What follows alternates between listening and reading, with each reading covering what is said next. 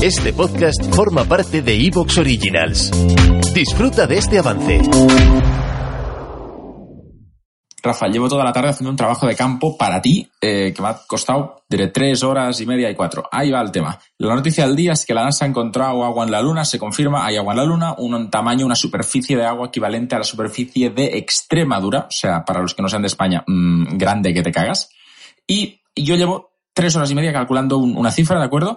Eh, y ahí va mi teoría. Si cuando imaginamos a hombrecitos de Marte los hemos llamado marcianos, eh, extraterrestres de otros planetas y demás, pero en cambio, cuando hablamos de eh, aliens que vienen de la Luna, los llamamos lunáticos. Entonces, hay gente que se identifica con la palabra yo soy lunático, soy lunática. Entonces, estado buscando cuánta gente hay eh, que use esta palabra para autodefinirse. He buscado en LinkedIn, en Twitter, en Facebook y he sumado 35.000 cuentas.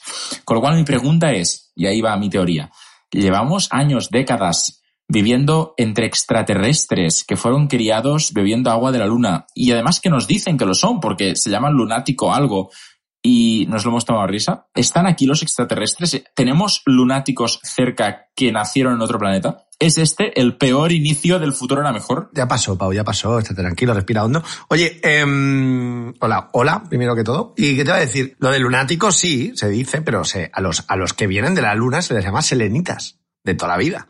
Los selenitas. Claro, sí, sí. O sea, ahora te, puedes echarte otras tres horas y media mientras vas hablando tu, tu, tu lado del cerebro. Joder, que Rafa, no- Esto me lo tenías que avisar antes de que me pasara a empezar a buscar y a sumar lunáticos. Claro. Los, Pero- pero, los pero- lunáticos que son los que vienen de Venus. Es que no tiene ningún sentido. eh, los selenitas, las, la Selena, la, la, la luna.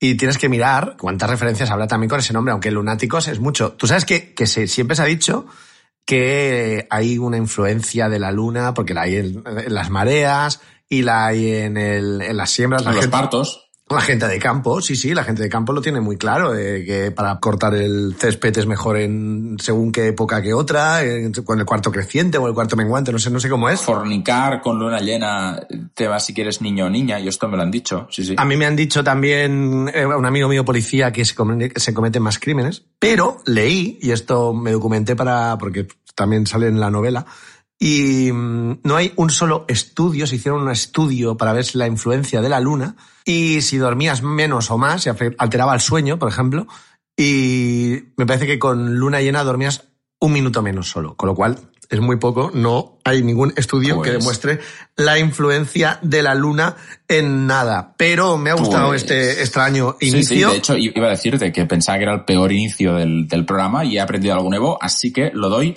por salvado. Y además voy a poner tu voz para dar el inicio y yo, mira, mira, arrancamos, el futuro era mejor.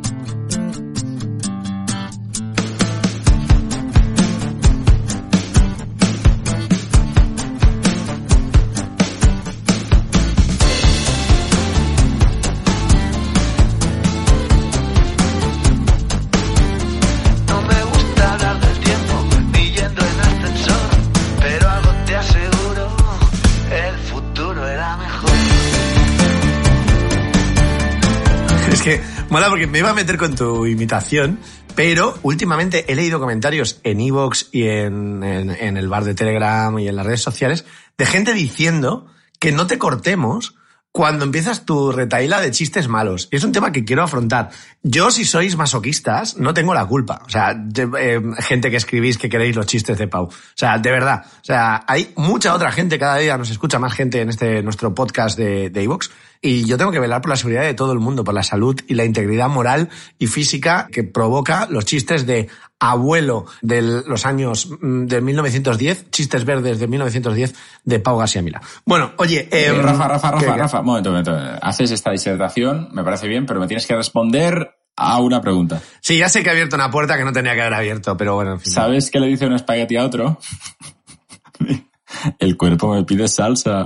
En fin, Pero es que en serio, ¿verdad? Es como una especie de tara al nacer, que te diste un golpe o algo extraño, ¿sabes? Que es que yo estoy por, llevar- por llevarte a un, a un festival del humor, porque a, lo- a lo mejor me estoy perdiendo algo y estás cerca de ser un puto genio. O sea, que, que no sé. ¿sabes lo que hace un perro con un taladro? No sé, tío. De verdad. No lo Espera, sé. Eso, eso, que viene, que viene. Está ladrando.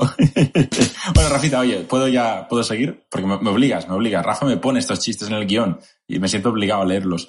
Eh, listo. Tengo cositas hoy, ¿eh? De hecho, es una semana eminentemente extraña y tecnológica. Tú estuve eh, hablando que yo me voy a poner un chupito de cualquier cosa, o sea, de elegir sobrevivir a esto. de. No, pues espérate, Rafa. Si hoy normalmente opinamos sobre teorías de la conspiración, hoy es que yo te voy a crear nuevas teorías porque en el mundo tecnológico están pasando cosas muy sospechosas, empezando por la supuesta muerte del CEO de Samsung. O sea, vamos a ver, perdón. Que está muerto es seguro. Claro es o sea, supuesta O sea, muerte. Está, está, está muerto, su- tieso, perdón, ¿eh? frío, eh, enterrado. Bueno, Claro, no si enterrado no. no nos pero es queríamos- que se sup- No nos queríamos reír, pero es eso, la supuesta muerte. No, no, o sea, pero hay una supuesta muerte, pero no porque si está muerto o no. O sea, eh, está muerto seguro. La pregunta es si ya lo estaba, y aquí viene la, la parte chunga, hace cinco años. ¿Por qué?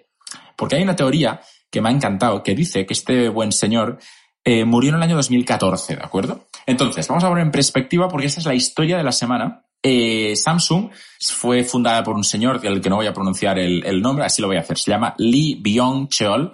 Y básicamente su hijo, Lee Kun-hee, que es el muerto, eh, fallecido, decesado, deceso, eh, es quien transformó Samsung de una empresa que se dedicaba, atención, al comercio de los fideos, que esto poco se habla, a lo que es hoy, ¿vale? Entonces, O sea, un segundo. Me estás diciendo que Samsung empezó siendo una, eh, plan, ga- yo que sé, como aquí Gallina Blanca o estas marcas de estas de comida árabe. Sí, sí, de hecho, y no- y- Bien, imagínate, imagínate, eh, Gallina Blanca L30, el nuevo smartphone de Gallina Blanca, televisores Gallina Blanca, en fin. Eh, pues sí, entonces, ¿qué pasa, Rafita? En Corea del Sur, Samsung es una institución, pero mm, no, no podemos compararlo con Inditex en España, con Zara, no, no, no, es, es imposible, es otro nivel. Para que tengas una idea, te traigo cifras. Samsung representa un 15% del PIB del país, de toda la riqueza acumulada del país, 15% es de Samsung, pero es que representa el 20% de las exportaciones. Con lo cual, de cada 5 dólares que entran a Corea del Sur por cualquier motivo absoluto de fuera, uno viene a través de Samsung. O sea, la respetan un poquito a la empresa, por lo que sea. Sí, o sea, básicamente el presidente del país tiene menos poder que el CEO de Samsung, eh, económico. Es decir, el poder económico que tiene el presidente es, eh, es inferior a un ciudadano. Bueno, eso pasa en muchos sitios, ¿eh? Eso pasa en muchos sitios. Sí, pero normalmente no, no, no es tan evidente, no es tan público. Y además, ¿Te está gustando lo que escuchas? Este podcast forma parte de Evox Originals y puedes escucharlo completo y gratis desde la aplicación de Evox. Instálala desde tu store y suscríbete a él para no perderte ningún episodio.